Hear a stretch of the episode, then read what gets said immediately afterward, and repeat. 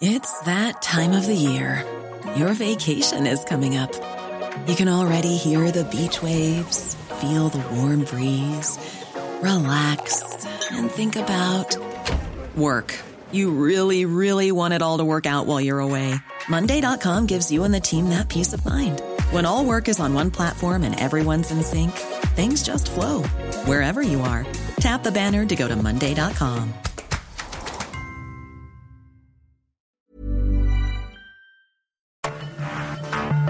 Cada noche, los expertos se reúnen para debatir los temas que hacen historia en una mesa de análisis distinta. Aquí las entrevistas con los personajes y líderes de opinión, junto al análisis profundo de los temas trascendentes. Alfredo Ceja conduce un programa de Frente en Jalisco por el 100.3 de FM. Iniciamos. Hola, ¿qué tal? Muy buenas noches. Bienvenidos a una emisión más de De Frente en Jalisco. Hoy transmitiendo miércoles 29 desde la Feria Internacional del Libro. Y vamos a tener un programa bastante, bastante interesante. Quiero agradecer, como todos los días, en los controles técnicos a Antonio Luna y a Ramón Luna. En la producción y redacción de este espacio a Ricardo Gómez. Y recordarles nuestro número de WhatsApp para que se comuniquen con nosotros el 3330 1779 66. El día de hoy vamos a tener una entrevista aquí desde la Feria Internacional del Libro con Paula Ramírez. Ella es la presidenta del Instituto Electoral y de Participación Ciudadana del Estado de Jalisco, que habitualmente los miércoles tiene un comentario semanal, pero hoy vamos a platicar largo y tendido con ella. También vamos a tener una plática con Jesús Silva Herzog Márquez, él es académico y analista eh, político. Vamos a platicar sobre la situación actual del país también aquí en la Feria Internacional del Libro. Les recordamos que nos pueden escuchar en nuestra página de internet heraldodemexico.com.mx, ahí buscar el apartado radio y encontrarán la emisora de Heraldo Radio Guadalajara. También nos pueden escuchar a través de iHeartRadio en el 100.3 de FM. Y les recordamos nuestras redes sociales para que se comuniquen por esta vía. En Twitter, ahora ex, me encuentran como arroba Alfredo y en Facebook me encuentran como Alfredo Ceja. Y también los invitamos a que sigan la cuenta de El Heraldo Radio Jalisco. Nos encuentran en ex como arroba Heraldo Radio GDL. Y también escucharemos, como todos los miércoles, el comentario y el análisis político de David Gómez Álvarez y el comentario de Paulina Patlán. Ella es presidenta del Consejo Coordinador de Jóvenes Empresarios. La entrevista.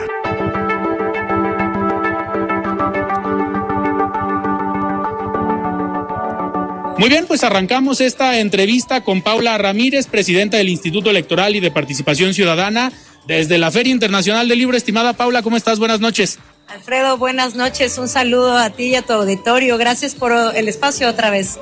Muchísimas gracias, Paula, por acceder. Sabemos que andas con la agenda muy, muy apretada. Has tenido muchos eventos, muchas presentaciones, paneles en el marco de la Feria Internacional del Libro tienen una presencia fuerte desde el Instituto Electoral. ¿Qué nos puedes platicar? ¿Cómo les ha ido en estos días, en estos cinco días que lleva la feria?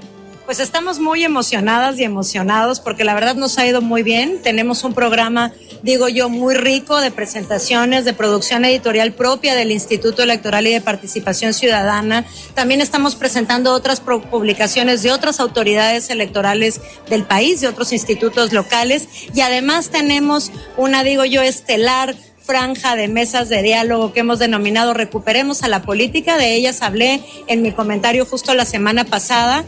Y es, digamos, un esfuerzo que estamos haciendo desde el IEPC, pero en el cual queremos sumar a los distintos sectores de la sociedad para reivindicar la política, para recuperar pues esta actividad fundamental que nos posibilita el entendimiento colectivo para la mejor toma de decisiones en democracia y hemos tenido mesas eh, digamos, que, que, buscan esto, recuperar la política desde distintos enfoques. Recuperemos la política desde la academia, desde la sociedad civil. Hoy tendremos la mesa desde los feminismos. El viernes estará con nosotros Raúl Trejo del Arbre, Claudio Flores Tomás, Diego Petersen, Sonia Serrano para hablar de este tema desde los medios de comunicación. Y decirte, Alfredo, que el día de ayer tuvimos una conferencia magistral eh, con el doctor Jesús Silva Herzog Márquez, a quien entiendo vas a entrevistar en unos minutos, para eh, que justamente nos pues nos diera un encuadre de esta amplia conversación que invita esto de recuperar nuestra vida y práctica política. Esta fue en la Biblioteca Iberoamericana Octavio Paz. Nos fue muy bien, la verdad es que dio una espléndida, digo yo, una plática pues deliciosa eh, para comprender cuál es el sentido de recuperar la política, cuál es la relevancia de recuperar esta actividad humana que nos permite vivir en sociedad en paz y no recurrir a la violencia. Y esta conferencia, de hecho, está disponible desde nuestras redes sociales para que cualquier persona la pueda escuchar nuevamente eh, y eh, pues ojalá eh, multiplicarla. De manera que nos ha ido muy bien, todavía tenemos un programa amplio, te decía ahora las, hoy tuvimos la mesa de eh, feminismo. Vamos a tener el día de mañana también una mesa de Recuperemos a la Política a las 6 de la tarde ahí en nuestro stand y 20 de la Feria Internacional del Libro. El día 3 de diciembre, el último día de la feria, el domingo, vamos a presentar un libro de Lorenzo Córdoba Vianello, que es una conferencia magistral que nos vino a impartir en septiembre apenas, al final, digamos, a inicios de septiembre, al final del verano. Eh, y esta conferencia la hicimos libro, estamos tenemos una colección editorial que le llamamos Caleidoscopio, que consiste precisamente en recuperar conferencias magistrales y que editamos en una publicación de divulgación. Entonces lo tendremos a él el próximo domingo y lo estarán comentando eh, Mauricio Merino y María Marván, ni más ni menos. Eh, Paula, a ver, hablar de recuperar la política, primero nos tendríamos que preguntar qué pasó con la política, ¿no? ¿Qué ha pasado desde los diferentes aspectos? Comentas que se va a analizar desde los medios de comunicación, desde la academia, pero también qué ha pasado con la política, pero qué han hecho los políticos, ¿no? Con ella. Bueno, yo creo que parte, digamos, del desapego, de incluso desprecio que la gente tiene con la política, es justamente eh, el entendido de que los políticos son las personas que acceden al poder público y que toman decisiones en nuestra representación y los resultados, pues digamos, que, que se han tenido de estos, de estos gobiernos y que no han sido satisfactorios, al menos no respecto de la expectativa que ha habido sobre eh, los resultados de la propia democracia. Entonces, aquí la invitación es a decir, la política es una actividad humana que nos corresponde a todas y a todos. Es un espacio de diálogo, de deliberación, de entendimiento para justamente tomar las mejores decisiones que nos conduzcan a una mejor circunstancia, a una mejor eh, calidad de vida, a mayor bienestar, etcétera. Entonces, creo que efectivamente quienes ejercen la función pública, quienes están en el gobierno, tienen responsabilidad, por supuesto que la tienen, representan a la sociedad en su conjunto, pero también es un llamado a la sociedad en general porque parte, digamos, de lo que nos invita la democracia es a este a esta participación, ya a este intercambio, ya a esta exigencia, sobre todo permanente, no solamente cada tres años que acudimos a una urna y elegimos a nuestros gobernantes y representantes. La participación ciudadana en las democracias, la participación política, tiene que ver con vigilar a nuestros gobiernos, con tener un nivel de control sobre ellos y también eh, conocer con, pues, con mucha con, con, muchos datos, con muchos elementos, cuál es su real desempeño para entonces decidir si nos gusta que se queden o mejor decidimos que se vayan, que es justamente lo que posibilita eh, la, la, democracia. Pero yo, yo terminaría o, te diría esto, Alfredo, eh, la digamos, la política antidemocrática, y no lo digo yo, lo dice CISEC y varios filósofos eh, que se han dedicado a estudiar esto, la política antidemocrática es por definición la despolitización, justamente porque es el aislamiento social, es la digamos, el anular las posibilidades de encuentro colectivo, el no, no, no, no entendernos entre unos y otros. Y esto, desde luego, pues es, decía Jesús Silva Herzog Márquez ayer, es un autosuicidio. Eh, Paula, la participación política al final es algo que ustedes desde el Instituto Electoral o la participación ciudadana es algo que lo llevan en su propio nombre, ¿no? Yo siempre he cuestionado cuando hablan de el presupuesto, el año electoral es mayor para el Instituto Electoral, pero en año no electoral le vamos a bajar el presupuesto porque no tienen trabajo. Pero al final en su mismo nombre llevan el otro trabajo, ¿no? Que es fomentar esta cultura de la participación ciudadana, que a ustedes no les toca evaluar a los políticos, les toca incentivar la participación, que la gente sepa de la importancia de participar y de salir a votar o de participar de cualquiera de las otras formas en una, en una democracia. En este sentido, ya empezó el proceso electoral y tenemos un reto como ciudadanía y lo tienen como instituto electoral, un reto de sacar a los ciudadanos a votar, invitar a que participen, invitar a que formen parte de esta decisión. ¿Cómo vamos con ese, con ese tema? ¿Cómo vamos con ese trabajo? porque traen una campaña ahí muy interesante enfocada mucho a los jóvenes. Me toca a mí verlo desde algunas universidades que es un porcentaje alto de jóvenes los que no históricamente no salen a votar y que pudieran cambiar el sentido de una elección independientemente de quién gane. No vamos a hablar aquí de partidos, pero de resultados, los jóvenes pudieran cambiar el sentido del resultado electoral. En efecto, digamos, el peso del grupo etario joven, vamos a decir, de quienes tienen entre 18 y 35 años más o menos, es el que menos vota en nuestro país y constituye la mitad del electorado. Es decir, son quienes definitivamente podrían definir el una elección eh, en cualquiera de los sentidos, efectivamente, como tú lo dices. Y tenemos una preocupación grande, Alfredo, porque fíjate que en las elecciones pasadas de 2021, Jalisco reportó la más baja participación electoral que haya tenido en su historia. Solamente 48% de las personas con derecho a hacerlo acudieron a las urnas y eso significa, en resumen, que quienes hoy gobiernan los 125 municipios y el Congreso del Estado fueron electos y electas por menos de la mitad de quienes tenían derecho a hacerlo. Entonces, el reto es enorme y yo diría, efectivamente, nosotros tenemos la atribución constitucional de llamar a la participación ciudadana. No solamente estamos en ese trabajo de manera permanente buscando el llamado al voto, sino que tenemos diversos mecanismos de participación ciudadana que se pueden detonar para incidir en la vida pública de distintas maneras, ¿no? Iniciativa de ley, consulta popular y un montón de otros. Tenemos 16 mecanismos. Es más, somos el Estado que tiene más mecanismos de participación ciudadana normados en una, en una ley. Y hacemos un montón de otras cuestiones. movilizamos o buscamos la participación cívica incluso de las infancias, realizamos eh, consultas infantiles y muchas otras más actividades, por ya no hablar del tema de las consultas a pueblos originarios, a comunidades indígenas, que también busca garantizar un conjunto de derechos político-electorales a una población que ha estado históricamente excluida de la representación política. Entonces, es un trabajo amplio, pero es un trabajo que, más allá, digamos, de la atribución constitucional,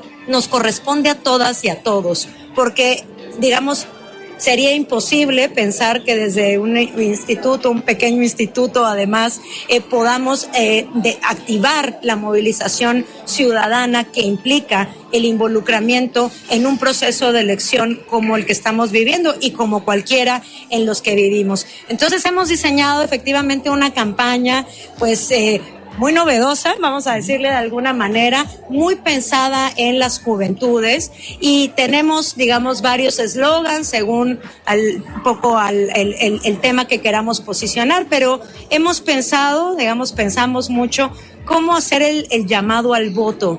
Y decíamos, bueno, esto de ir a votar va a ser pues lo mejor que te pase el próximo año, así como algunos lo mejor que les pasa es pues casarse, terminar una carrera, un proyecto, alguna meta en la vida. Votar es una cosa maravillosa. Nos permite definir el futuro político de nuestra sociedad y por eso hemos dicho que votar es chingón. Esa, esa es parte de la campaña. Aquí me gustaría que nos escuchara nuestro productor Ricardo Gómez para que se anime a ir a votar el próximo, el próximo año. Sabemos que es muy, muy analítico, pero invitarlo también a votar a nuestro productor. Por favor, eso es lo que yo quisiera, que todas y todos vayan, porque en efecto, votar es chingón. ¿Qué es chingón? Algo maravilloso, algo único, algo extraordinario, algo que nos inspira, algo que nos mueve. Eso es lo que queremos que la gente sienta cuando vaya a votar. Claro. Paula, ahorita en la Feria Internacional del Libro hay un bloque que le llaman Fil Niños.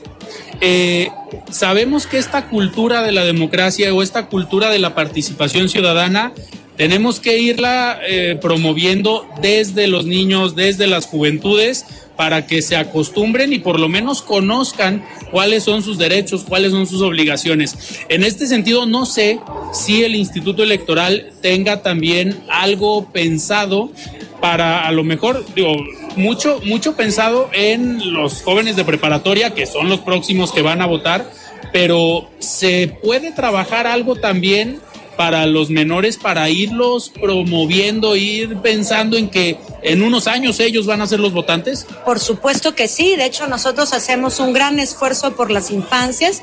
No tenemos un stand en Fil Niños, pero en nuestro stand tenemos publicaciones infantiles destinadas a las y los niños, porque esto de vivir en democracia, esto de los valores democráticos, no es solo, insisto, ir a votar o participar en una decisión, voy a decir, política, electoral. Eh, la democracia es un hábito.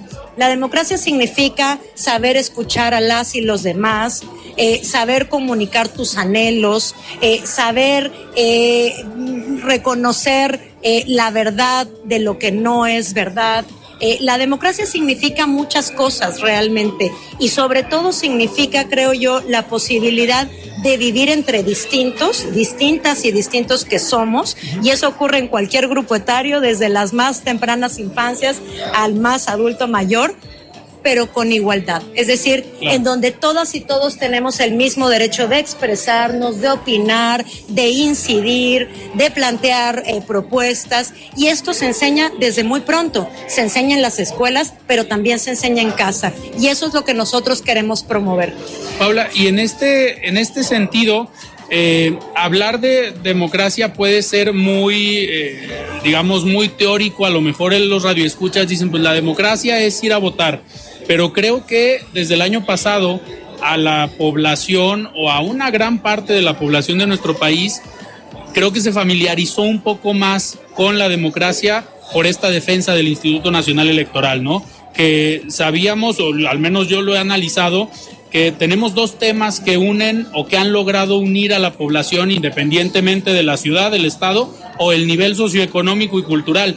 Uno es los problemas de inseguridad, pero otro que creo que es muy importante es fue la defensa del Instituto Nacional Electoral, pero eso se ve traducido en democracia. De ese tamaño es el reto que tienen y de ese tamaño es la importancia, ¿no? Porque al menos ya se mostró el interés por parte de la ciudadanía.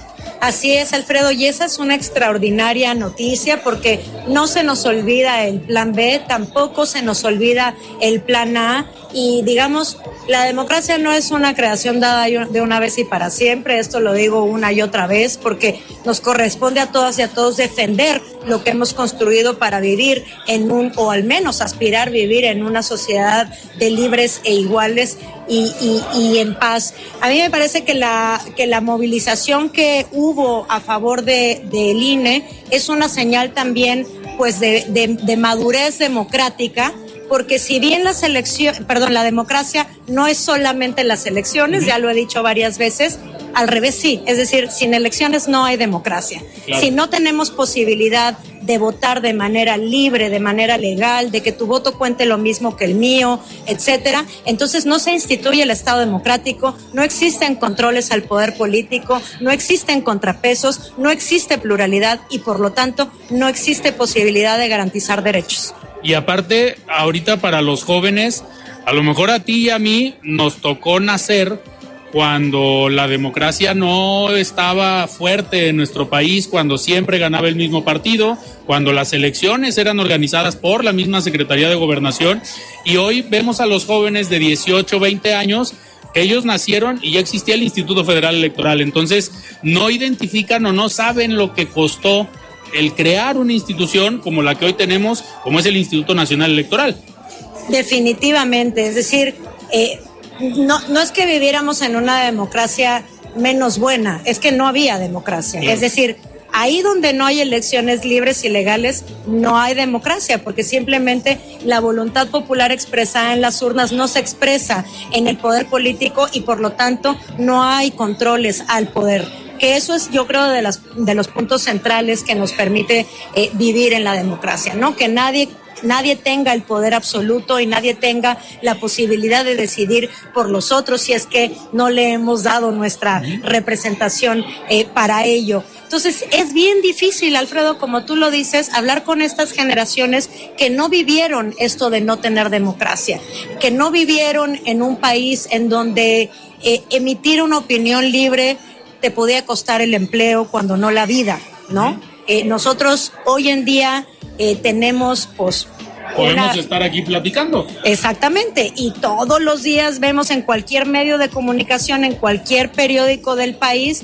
que pueden haber críticas severas a los distintos gobiernos por distintas personas. Vemos que existen contrapesos y controles. El caso del Plan B es el mejor de los ejemplos, es decir, el hecho de que exista una división de poderes, es decir, que existan distintas fuerzas políticas, ideologías, intereses gobernando, es lo que posibilita que garanticemos el piso mínimo de los derechos que nos posibilita la Constitución. Y eso solo se puede defender si hay pluralidad, si no, no hay.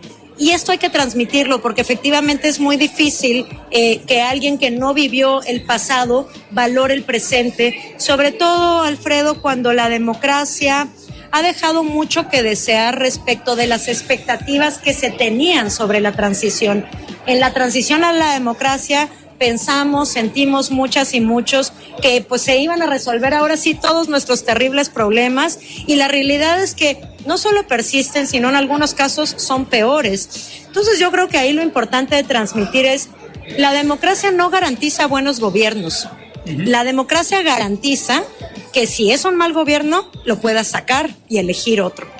Eso es lo que posibilita la democracia. Y que el gobierno en turno no tenga un poder absoluto, que siempre esté controlado pues por el rigor de la ley.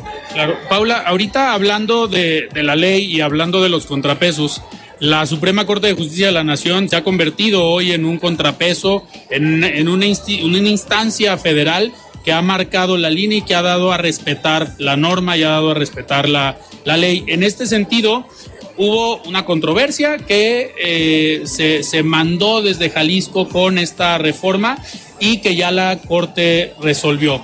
Eh, ¿cómo, ¿Cómo viene este, esta resolución de la Corte y qué tanto impacto tiene en lo que venía en la ley y entiendo también en lo que ya habían hecho ustedes como Instituto Electoral? Pues mira, prácticamente ninguno porque la Corte confirmó la reforma básicamente en sus términos. Hubo la invalidación de un fragmento de un artículo en específico que realmente no tiene mucho caso explicártelo porque no se pronunció sobre la regla, sino dijo, esto no lo debió de legislar el Congreso local, era facultad del Congreso de la Unión. Pero la regla, digamos, persiste, por decirlo de alguna manera, al igual que el resto de las reglas que están eh, eh, hoy día eh, incluidas en el código electoral. Así es que para, creo que para Jalisco es una excelente noticia que tengamos ya una ley firme, una ley válida. que digamos ya no va a cambiar de aquí a que concluya el proceso electoral. ¿Y, y cómo quedó? digamos, ¿cómo viene el proceso, cómo viene el tema también de género. Entiendo que ahí, ahí era, pues, digamos, lo que a algunos grupos o algunos sectores más les interesaba. Sí, bueno, la, la reforma de la que estamos hablando, y ahí preciso, porque este año se hubo tres reformas a nuestro código electoral. Una reforma cambió el arranque, el inicio del proceso formal. Esa reforma sí fue invalidada por la Corte por un tema del proceso legislativo y dijo, no, el proceso tiene que empezar en septiembre, pero a la fecha esos plazos ya están superados, ya estamos en el proceso y entonces la Corte dijo esto para el siguiente proceso electoral. Es decir, en este proceso no afecta, el siguiente tendrá que empezar en septiembre como lo habíamos hecho anteriormente. Esta segunda reforma de la que te comentaba es la reforma que hemos conocido para de paridad para el acceso o la postulación a cargos de elección popular. ¿Y qué trae esta reforma de paridad? Bueno, quiero decir que, digamos, de manera general, garantiza la postulación vertical, horizontal y transversal. Yo sé que esto es como extraterrestre de mujeres eh, en todos los cargos. Esto significa que los partidos políticos están obligados a postular la mitad de mujeres y de hombres para los cargos de elección popular, que ahí donde las postulen en listas, las postulen de manera intercalada, hombre, mujer, hombre, mujer, hombre, mujer, pero además las listas de representación proporcional en esta elección van a arrancar todas con mujer. Mujer, hombre, mujer, hombre, mujer, hombre. ¿Qué más significa? Significa que a las mujeres no se les puede poner en aquellos distritos o municipios que sean perdedores, digamos. Esto eh, se le, le, llamamos nosotros un criterio de competitividad. Está prohibido que los partidos políticos postulen en distritos y en municipios perdedores, digamos, a las mujeres. Y para eso tenemos un sistema de bloques de competitividad. Y hay una novedad en esta ley. Esta ley eh, advirtió que, digamos, las normas que el IEPC había aprobado a nivel de reglamento de lineamientos para el proceso electoral de 2021 fueron esencialmente efectivas para garantizar el acceso de mujeres a cargos públicos. Y te doy tres datos. El Congreso del Estado, eh, de Jalisco es el más poblado de mujeres de todo el país y en toda la historia de México. 24 de las 38 curules están en manos de mujeres. Ese es el caso del Congreso, pero a nivel municipal, 57% de las sindicaturas también están en manos de mujeres y 52% de las regidurías están en manos de mujeres. Donde tenemos un problema es en las presidencias municipales. Solo 26 mujeres tienen, digamos, el Ejecutivo eh, municipal. Y este sí es un problema que dista de ser paritario. Por eso el Congreso dijo, este año, o en esta ley más bien, vamos a incluir un criterio que, que, combine eh, la importancia del municipio, es decir, la población del municipio, la importancia demográfica, económica, política, con la competitividad de los partidos. Paula, tenemos que ir a un corte, pero me gustaría que regresando nos platiques en específico el tema de competitividad y el tema también de, de género. Estamos platicando con Paula Ramírez, ella es presidenta del Instituto Electoral y de Participación Ciudadana del Estado de Jalisco. Vamos a un corte y regresamos. Siga con Alfredo Ceja y su análisis de frente en Jalisco por el Heraldo Radio 100.3. Mesa de análisis de frente en Jalisco con Alfredo Ceja. Continuamos. La voz de los expertos. Buenas noches, Alfredo. Everyone knows therapy is great for solving problems, but getting therapy has its own problems too, like finding the right therapist, fitting into their schedule, and of course, the cost. Well, BetterHelp can solve those problems. It's totally online and built around your schedule. It's surprisingly affordable too. Connect with a credentialed therapist by phone, video, or online chat, all from the comfort of your home. Visit betterhelp.com to learn more and save 10% on your first month. That's BetterHelp, H E L P. Burrow is a furniture company known for timeless design and thoughtful construction and free shipping, and that extends to their outdoor collection. Their outdoor furniture is built to withstand the elements, featuring rust-proof stainless steel hardware, weather-ready teak, and quick-dry foam cushions. For Memorial Day, get 15% off your Burrow purchase at burrow.com slash ACAST and up to 25% off outdoor. That's up to 25% off outdoor furniture at burrow.com slash ACAST. Como cada miércoles, es un gusto saludarte a ti y a tu auditorio que nos escucha a través de tu programa de Frente Jalisco. En el marco de la FIL, hoy quiero enfocar el comentario a este evento que no solo enriquece nuestra cultura, sino que también impulsa significativamente la economía de nuestro estado, siendo un importantísimo epicentro de reunión cultural, literaria y un referente a nivel mundial. Además está catalogada como la más destacada de Iberoamérica y que este año cuenta como invitado especial con la Unión Europea. Durante estos días Guadalajara se convierte en este epicentro cultural. Según los datos oficiales de la página FIL, atrae a 806.805 visitantes con la representación de 2.173 sellos editoriales de 49 países, además de 14.197 profesionales del libro y 57 agentes literarios. Este flujo de visitantes y profesionales del libro genera una derrama económica para el Estado superior a los 330 millones de dólares al año, beneficiando sectores como la hotelería, la gastronomía, el transporte y aportando de manera directa a muchas empresas locales. Además, la FIL representa una oportunidad única para los asistentes, incluyendo emprendedores, brindando un espacio para hacer contactos, explorar nuevas ideas de negocio y fomentar la innovación. La convergencia de creatividad y emprendimiento que ofrece este evento abre caminos para futuras colaboraciones entre diferentes sectores.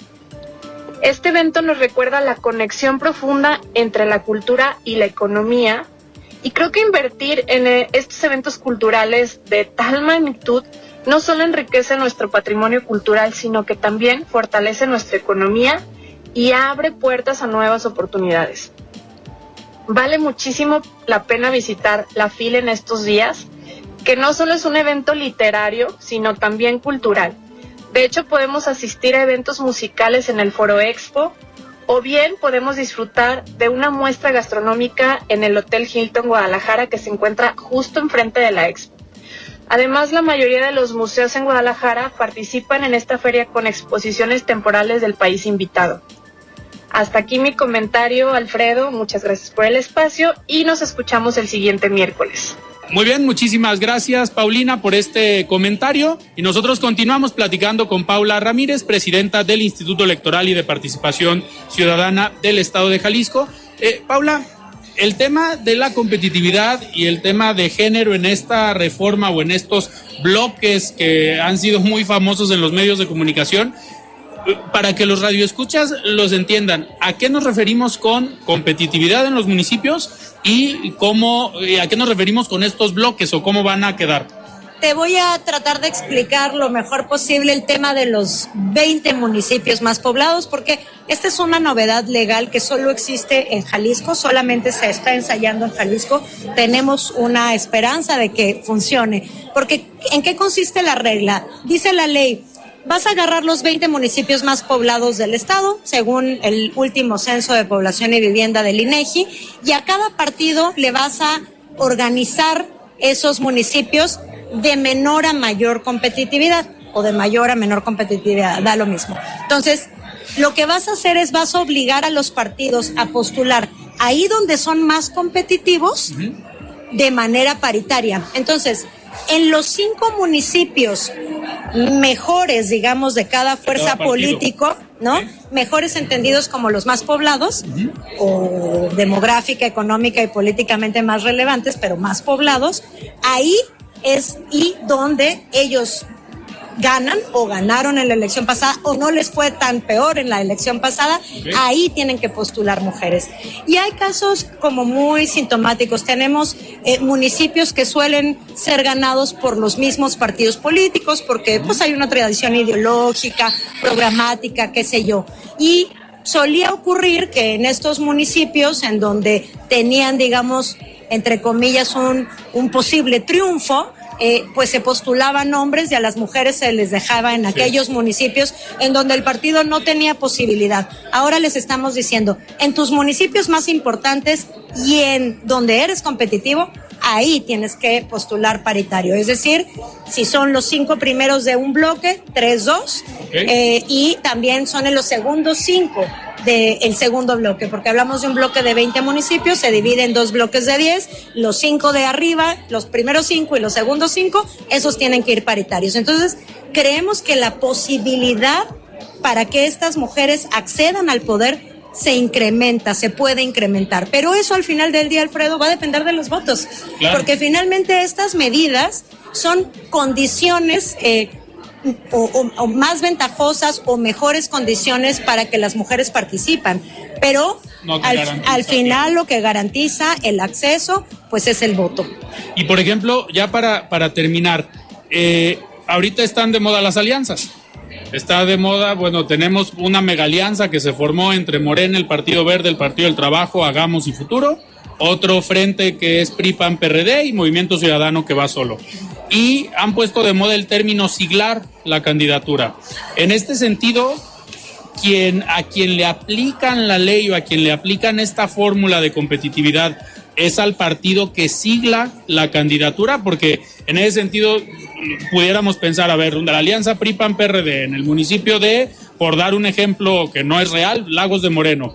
Eh, al PRI le obliga la ley en esta ocasión a que postule mujer, pero al PAN le obliga no que sea mujer. Entonces, pueden cambiar ellos y que sigle el PAN porque no quieren que sea mujer o cómo aplica en el tema de las alianzas? En el caso de las de las coaliciones la competitividad pues se calcula o se determina por el conjunto de los partidos que participan y desde luego cambian, ¿no? Si antes solo eras menos competitivo, quizá ahora en alianza eres más competitivo. Entonces, esa es la distribución que vas a tener, digamos, en tu, en tu lista de competitividad. Pero yo diría, hay algo importante, Alfredo. La paridad es un principio constitucional y eso significa eh, que es una garantía que deben de, digamos, asegurar partidos, autoridades, etcétera. Y por ello es que, por ejemplo, la paridad que le llamamos horizontal, esto significa que la mitad del total de los de las postulaciones sean para mujeres, al menos la mitad. Esto sí le aplica para cada partido en lo particular. Es decir, si yo en la coalición postulo 50 y en por de manera independiente o de manera por partido político eh, postulo eh, 10, 30 tienen que ser mujer. Es decir, independientemente de cómo los haya postulado con la coalición. La obligación es por partido en ese caso. Ahora entendemos por qué nos enteramos que fue una noche larga para muchos partidos llegar a este consenso para armar esas listas y ver quiénes encabezaban o quiénes siglaban las candidaturas. Ahora entendemos por qué le batallaron tanto.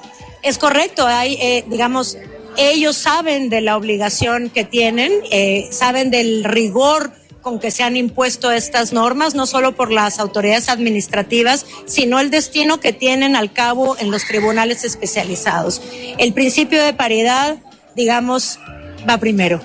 Perfecto. Paula, yo te agradezco que hayas estado hoy aquí en De Frente en Jalisco. Muchísimas gracias y éxito en estos días que quedan de Feria Internacional del Libro.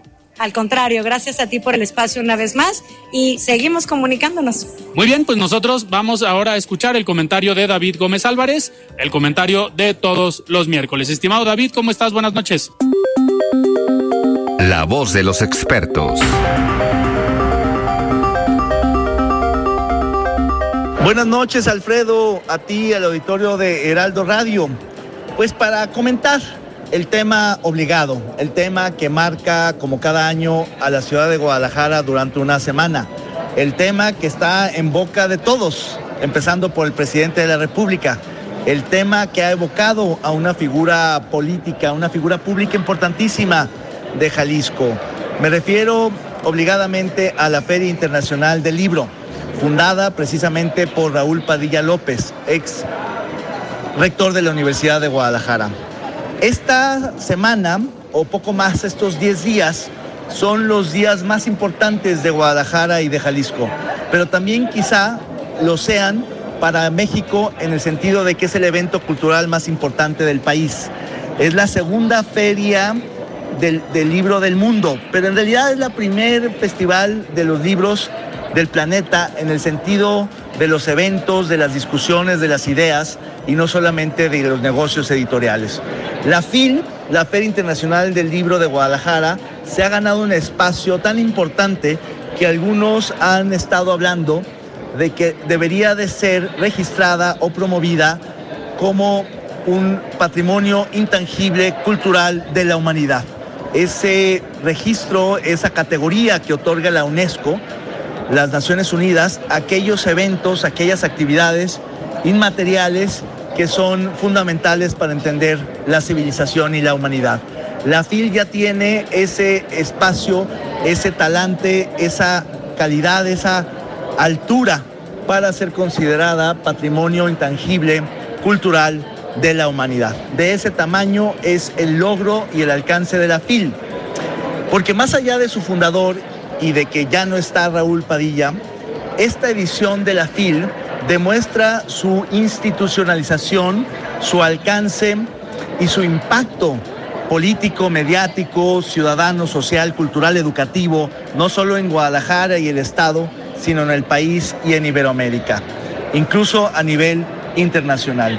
En ese sentido, Alfredo Auditorio, creo que debemos de festejar que hoy tengamos todos los tapatíos, los jaliscienses, los mexicanos, un evento sin precedentes, sin comparación en el mundo y que eso nos llena de alegría porque finalmente se trata de festejar las letras, las ideas, el debate, el pensamiento y eso es la mejor forma de lograr la paz.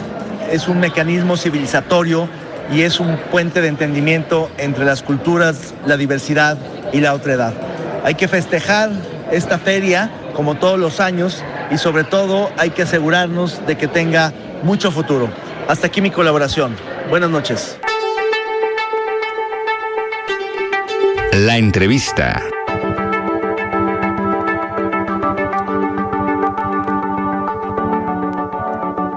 Muy bien, arrancamos esta plática. Me da muchísimo gusto platicar el día de hoy con Jesús Silva Herzog Márquez. Él es académico y también analista político con participación en diversos medios de comunicación y sin duda una opinión que debe ser eh, tomada en cuenta, un referente para los que nos gusta el tema del análisis político, para los que nos dedicamos a esto.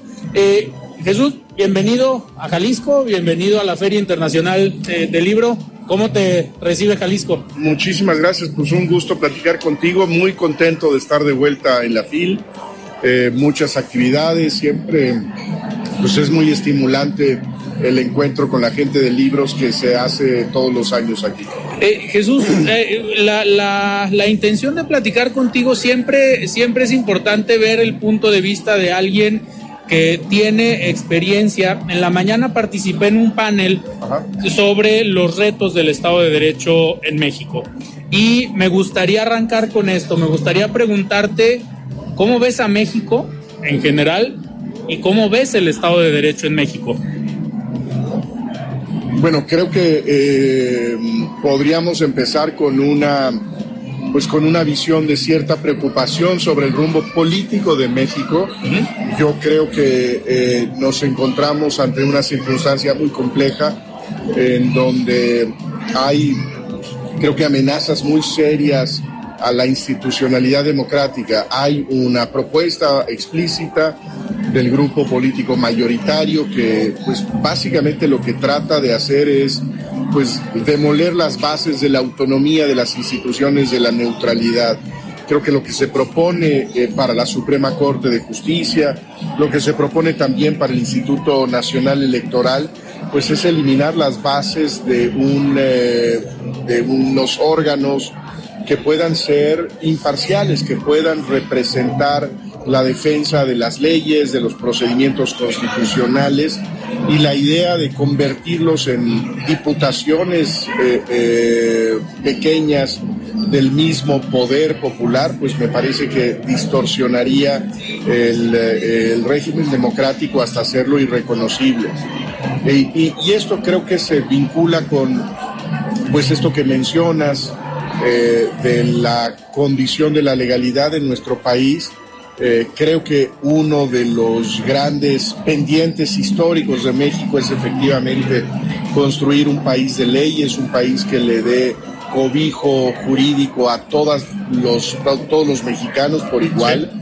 Eh, y, pues me parece que, necesitamos eh, asumir que esa debería ser la prioridad de cualquier administración a nivel nacional o local eh, en nuestro país.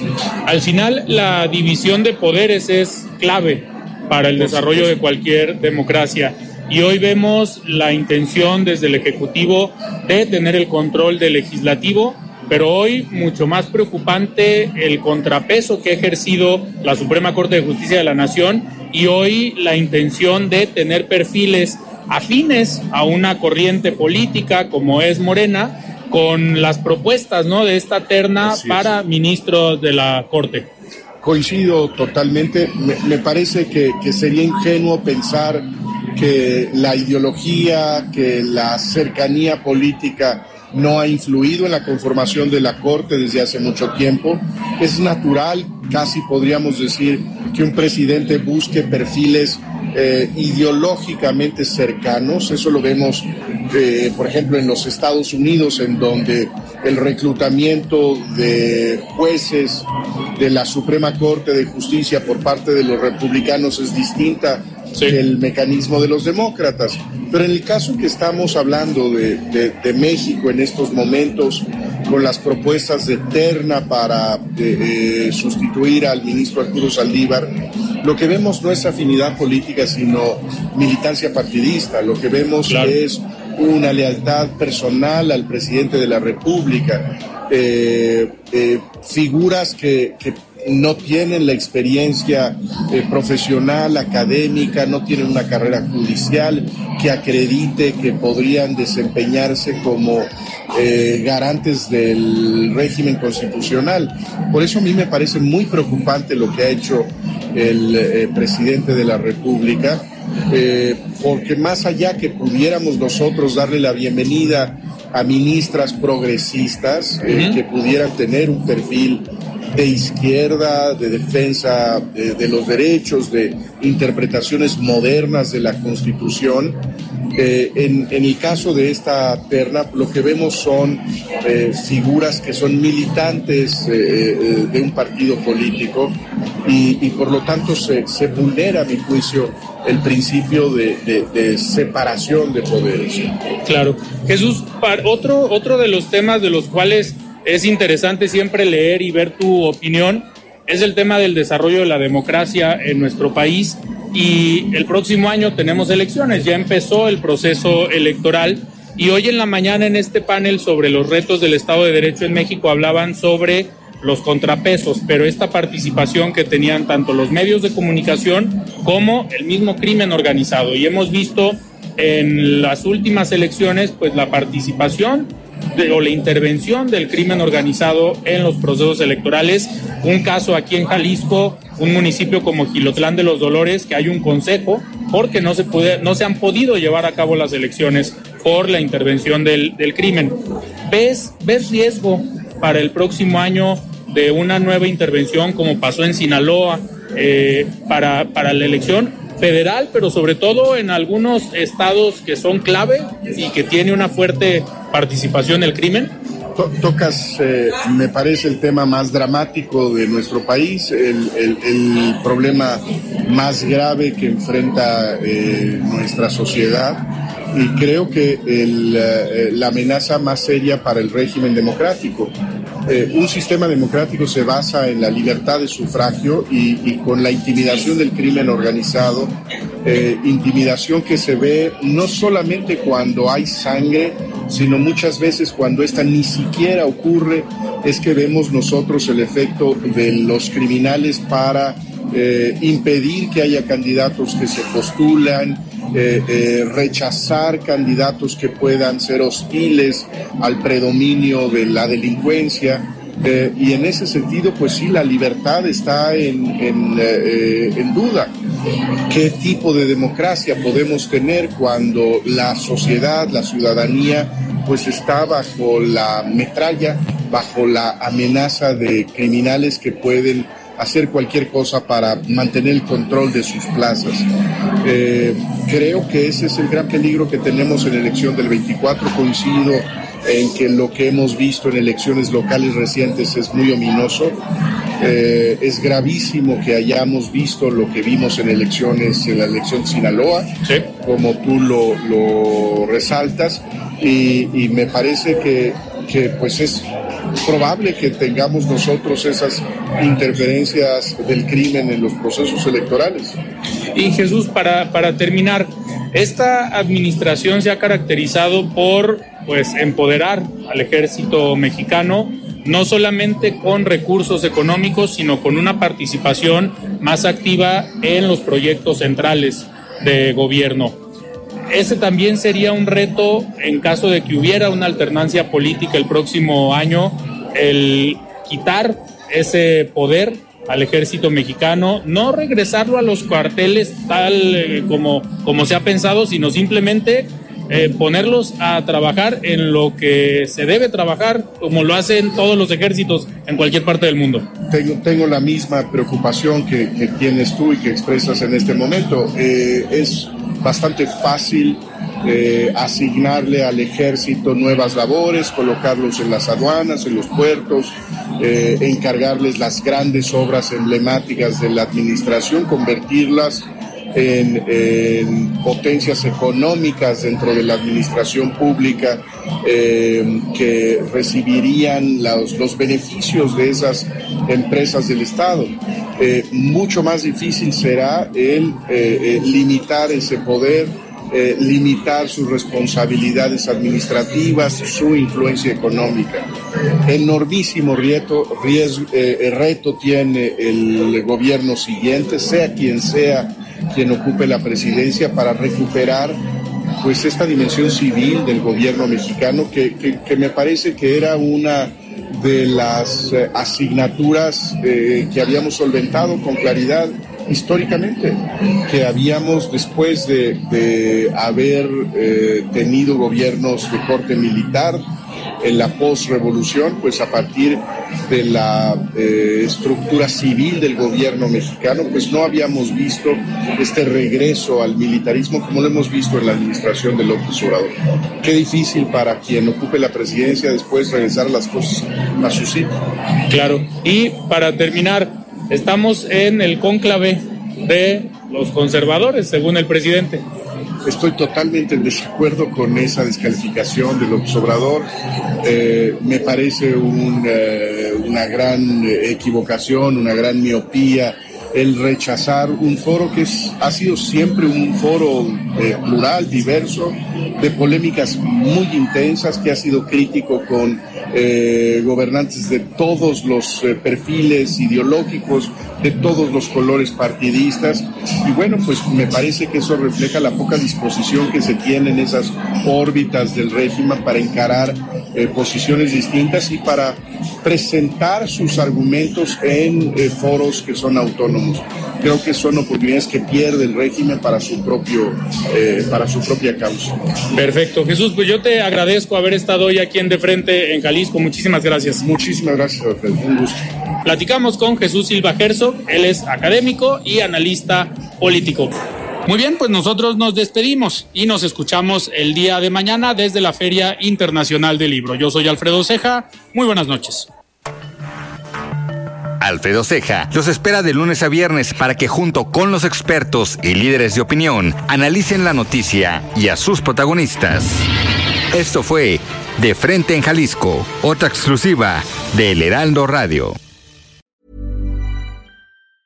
Hey, it's Danny Pellegrino from Everything Iconic. ¿Ready to upgrade your style game without blowing your budget?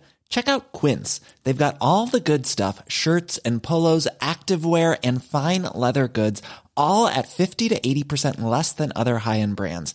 And the best part? They're all about safe, ethical, and responsible manufacturing. Get that luxury vibe without the luxury price tag. Hit up quince.com slash upgrade for free shipping and 365 day returns on your next order. That's quince.com slash upgrade.